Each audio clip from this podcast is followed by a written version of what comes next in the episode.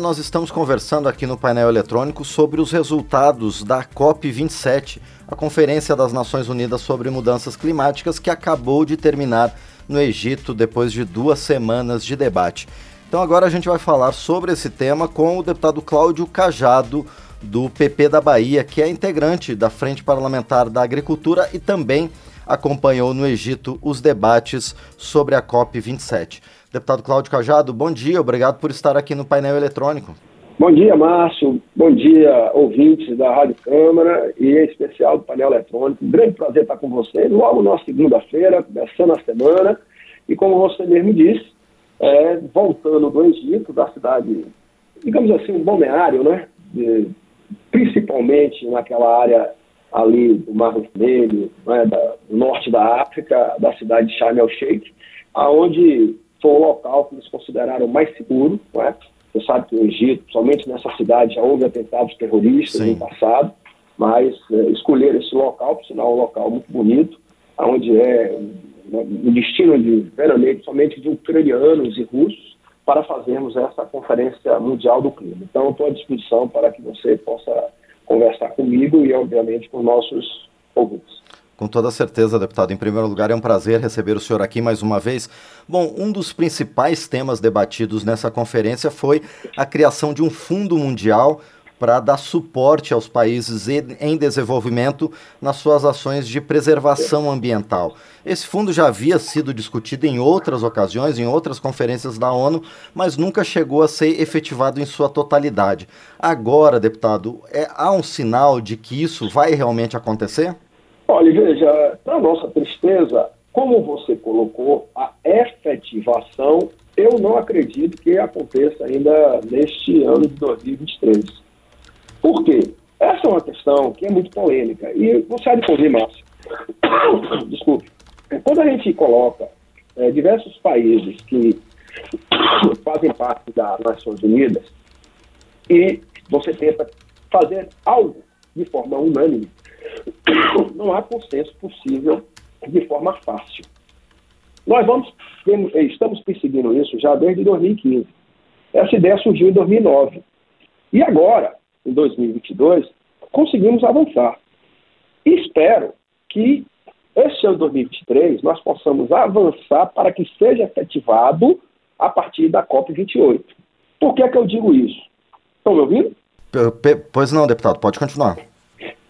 Por que, que eu digo isso? Porque essa questão da indenização aos países é, mais vulneráveis é, envolve recursos de 100 bilhões de dólares das nações mais ricas em benefício das mais pobres que nós conseguimos colocar no texto mais vulneráveis. Por quê?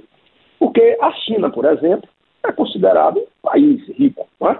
e, no entanto, ela é considerada um país emergente. Então, do ponto de vista geopolítico, a China não poderia receber indenizações, até porque ela é, é um dos países mais que poluem o meio ambiente. Não é? Então, o que nós estamos pensando é em países que integram, por exemplo, a África, é, países como a Indonésia, que diante de catástrofes ambientais, clima, como inundações, como enchentes, como morte de dezenas de centenas de pessoas, nós não podemos assistir é, de forma impasse, de forma é, passível que perdas humanas aconteçam, que esses desastres tragam prejuízos enormes a essas comunidades e a esses países, sem que os países que causam indiretamente esse dano, diante do aquecimento global e diante do, principalmente, efeito que a poluição, que o dióxido de carbono é jogado no nosso planeta por inúmeras fábricas, por inúmeras indústrias desses países ricos, não tenham corresponsabilidades com esses que sofrem os efeitos desses desastres e não tem recursos para recuperar a sua economia e, principalmente, esses é, recompor esses é, territórios, essas áreas onde esses desastres acontecem. Porém, essa COP de, desse ano, ela avançou em definir claramente que isso será feito e será implementado. Ora, nós já tínhamos dito isso há seis anos atrás, mas não havia um consenso de que era chegada a hora de começarmos a efetivar a liberação desses recursos. E aí você me pergunta, mas deputado, então por que, que ainda não vai acontecer no ano que vem? Porque não foi feita a forma como isso será efetivada. Foi tomada a decisão de que os países ricos terão que disponibilizar esses recursos, mas é, eu penso que vai haver, na criação de um comitê, isso também ficou mais ou menos esboçado, de detalhamento de como isso ocorrerá. Ou seja, quanto cada país é, deverá dispor, e aí eu acho que vai entrar os índices de poluição, de aquecimento, de que cada país contribui né, para manter aí é, o aquecimento global. Deve entrar também população, território, é, PIB, etc., para que esse comitê, ao longo do próximo ano, acredito eu, possa apresentar na próxima COP, de número 28, o detalhamento de como isso deva acontecer para que os países aí sim votem e implemente já no ano seguinte. Essa é a nossa expectativa. Porém, não fiquem frustrados, porque quem conhece o parlamento sabe, nós conversamos, amadurecemos, discutimos exaustivamente para que a conclusão consensual, madura e possível de ser feita ocorra no seu tempo e na sua medida. E, deputado Cláudio Cajado, além dessa questão do fundo climático, qual o balanço que o senhor faz das outras discussões que aconteceram na COP27? Eu penso que foi um grande avanço nessa parte de conscientização. A COP tem esse, esse detalhe, né? Você coloca uma agenda positiva de temas fundamentais. E nós não podemos deixar de lado a questão climática, os efeitos que advêm do aquecimento global e da consciência mundial de que nós temos que preservar o único lugar que nós vivemos, que é o planeta Terra. Então, essa conscientização tem sido cada vez maior. Então, esse, para mim, é o maior mérito da COP. Segundo, a presença do Brasil. É, efetivamente, Márcio, o Brasil teve uma delegação de vários deputados federais, 15, se eu não me engano, pelo parlamento, seja o IP, seja para a Câmara, além de outros que foram pelo, é, é, pela CNA, é, é, é, Confederação Nacional da Agricultura, pela CNI, Confederação Nacional da Indústria, por organismos da sociedade civil. Então, foram diversos parlamentares, diversos senadores, a presença do presidente do Congresso do Senado Federal, Rodrigo Pacheco, do presidente eleito Lula, isso deu ao Brasil um protagonismo importante e colocamos na agenda duas coisas. Primeiro, a preservação da Amazônia. E nós estamos amadurecendo uma questão importante, que é também uma forma de incentivo financeiro aos países que detêm maiores florestas, como é o caso, por exemplo, do Brasil, como é o caso, por exemplo, da Indonésia e de outros países é, que têm florestas ainda a serem preservadas e que são, de fato, pulmão do mundo. Não adianta os países, como um todo, exigirem preservação da Amazônia sem que eles colaborem para que essa preservação seja efetivamente realizada, porque envolve custos, envolve despesas, seja de fiscalização, e essa fiscalização não pode ser apenas terrestre, tem que ser via satélite, tem que ser pelo ar, tem que ser pelos rios, tem que ser por terra. E mais do que isso, monitoramento das queimadas, monitoramento dos assentamentos, monitoramento da invasão das florestas em função da pecuária e da agricultura. Então, nós precisamos fazer uma força-tarefa de compromisso global com a Amazônia, sem que nós a, é, possamos abrir mão da nossa soberania. Isso é importante que se diga. Mas o Brasil sozinho não vai conseguir controlar apenas a preservação da Amazônia, do jeito que o mundo deseja, e nós também, sem que haja um apoio financeiro por detrás para que isso também aconteça. Bom, esse é outro assunto, não é que esses países como o Brasil tenham também, não compensação, mas um incentivo de manutenção da preservação da floresta. É, outros assuntos que nós tivemos aí, que eu considero importante, foi a consciência de que cada parlamento tem uma soberania enorme para pautar esses assuntos e fazer com que os acordos bi e multilaterais sejam implementados de fato. Então, os parlamentos, e é por isso que nós tivemos, além da COP, que é a Conferência Mundial do Clima, uma reunião paralela da União Interparlamentar, que nós chamamos de UIP.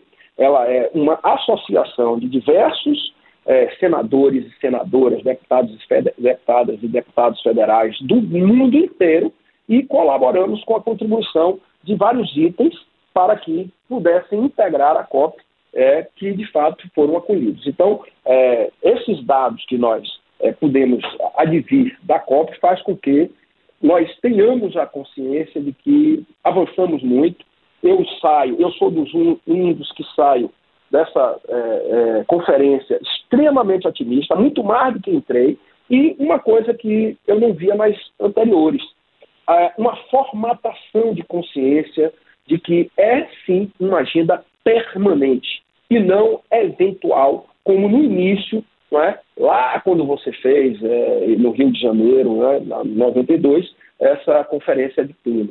Hoje, nós temos acordos importantes como Kyoto, como o Acordo de Paris, que efetivamente começam a ser exigido a sua implementação. E se nós continu continuarmos a fazermos essas conferências com essa mesma determinação que tivemos nessa de 2022, que foi a 27, eu tenho convicção de que nós haveremos de dar uma grande contribuição para o planeta.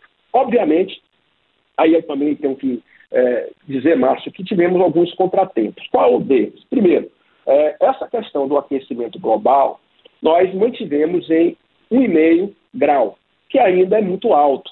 Mas houve dois fatores que contribuíram para que não houvesse uma redução para a meta de aquecimento global abaixo de 1,5 grau, que foi a guerra da Ucrânia com a Rússia, ou da Rússia com a Ucrânia, e a questão da pandemia. Isso impactou muito as economias no mundo como um todo e trouxe como consequência a manutenção de 1,5 grau e o outro segundo efeito que eu considero negativo, a não exigência de mudanças é, de, de matrizes energéticas mais rapidamente e maiores do que a dos fósseis, dos combustíveis fósseis.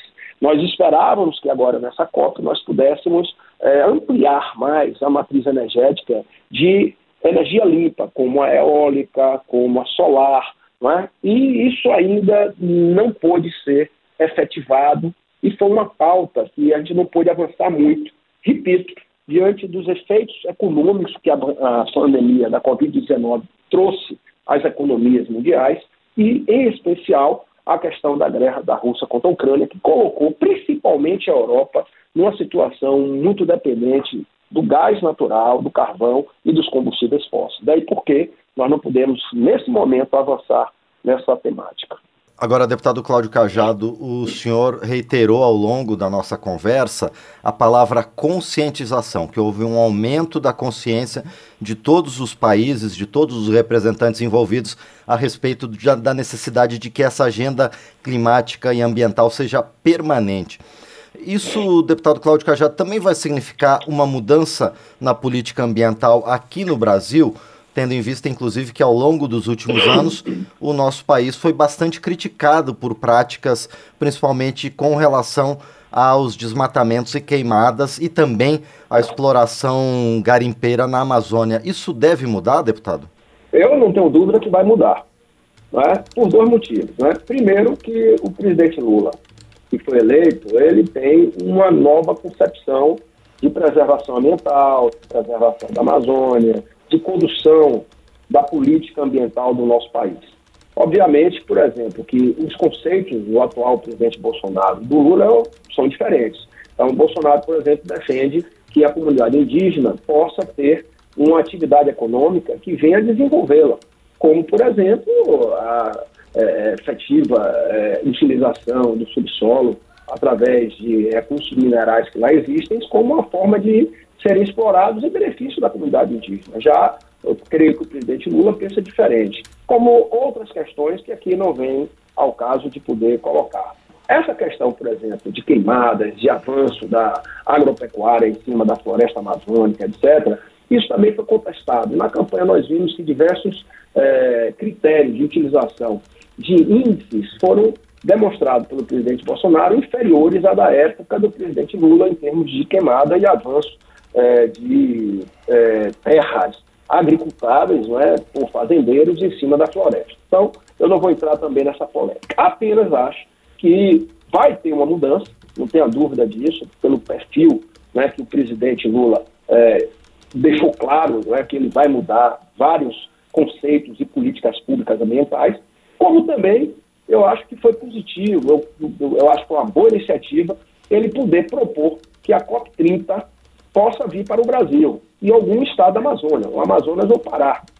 Eu considero isso positivo, até para que o mundo possa conhecer de perto a nossa cultura, os efeitos sociais que ele vem da utilização responsável da floresta, que a manutenção tem um efeito especial sobre as comunidades que lá vivem. Então, é importante, e se isso acontecer, terá todo o apoio. Eu ainda não conversei com o presidente da Câmara, nem do Senado, o deputado Arthur Lira e o senador Rodrigo Pacheco, mas não tenho dúvida que eles abraçarão essa questão.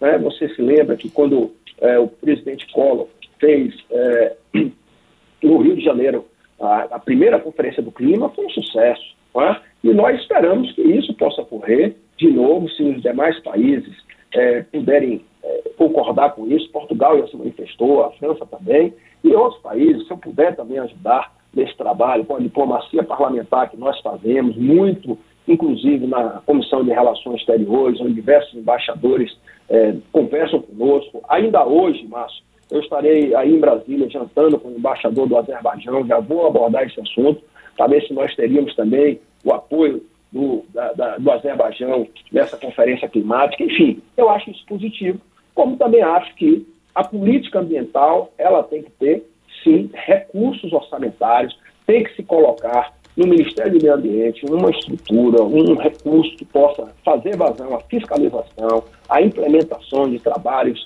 de coleta de dados, de apoio né, a, a, a, a, todos os órgãos ambientais, seja de controle, seja de pesquisa, para que nós tenhamos, sim, algo que possamos sempre apresentar na Conferência do Clima, como foi feito esse ano pelo Ministério do Meio Ambiente, através do nosso ministro e Itamaraty e outros órgãos, uma boa performance na questão da preservação do clima e dos compromissos assumidos pelo Brasil enquanto Estado. O deputado Cláudio Cajado, o senhor citou essa necessidade de ouvir, né, entender o papel das comunidades locais, as nações indígenas, as comunidades ribeirinhas, os povos originários eh, e também as comunidades tradicionais nessa discussão ambiental. E isso também, deputado, passa por uma questão mais ampla de que o Brasil, sendo um dos grandes produtores agrícolas do mundo, enfrenta um desafio grande em manter a floresta amazônica e outros biomas em pé, ao mesmo tempo em que a gente vai continuar produzindo para o Brasil e para o mundo? Eu não tenho dúvida que sim. Eu acho que a agricultura nacional, ela se preocupa com o meio ambiente.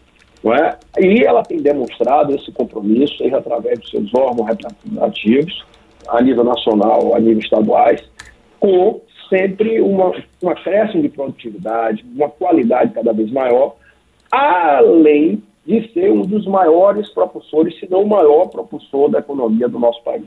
Então, eu não tenho dúvida que é sim possível de se compatibilizar cada vez mais uma melhoria da tecnologia, da qualidade do que nós produzimos e criamos no Brasil, seja na pecuária, seja na agricultura, com a preservação ambiental e avanços sim, em políticas públicas no meio ambiente que possam não apenas colaborar para o desempenho da agricultura e da pecuária, como também acrescer né, essa melhoria com tecnologias. Então, eu sou daqueles que não acho que o meio ambiente é inimigo da agropecuária e vice-versa. Eu acho que nós temos que ter política para os dois temas, as duas áreas, que são fundamentais e importantes para o Brasil e para o mundo. Até porque não adianta você desassociar o meio ambiente do business, do comércio, do negócio.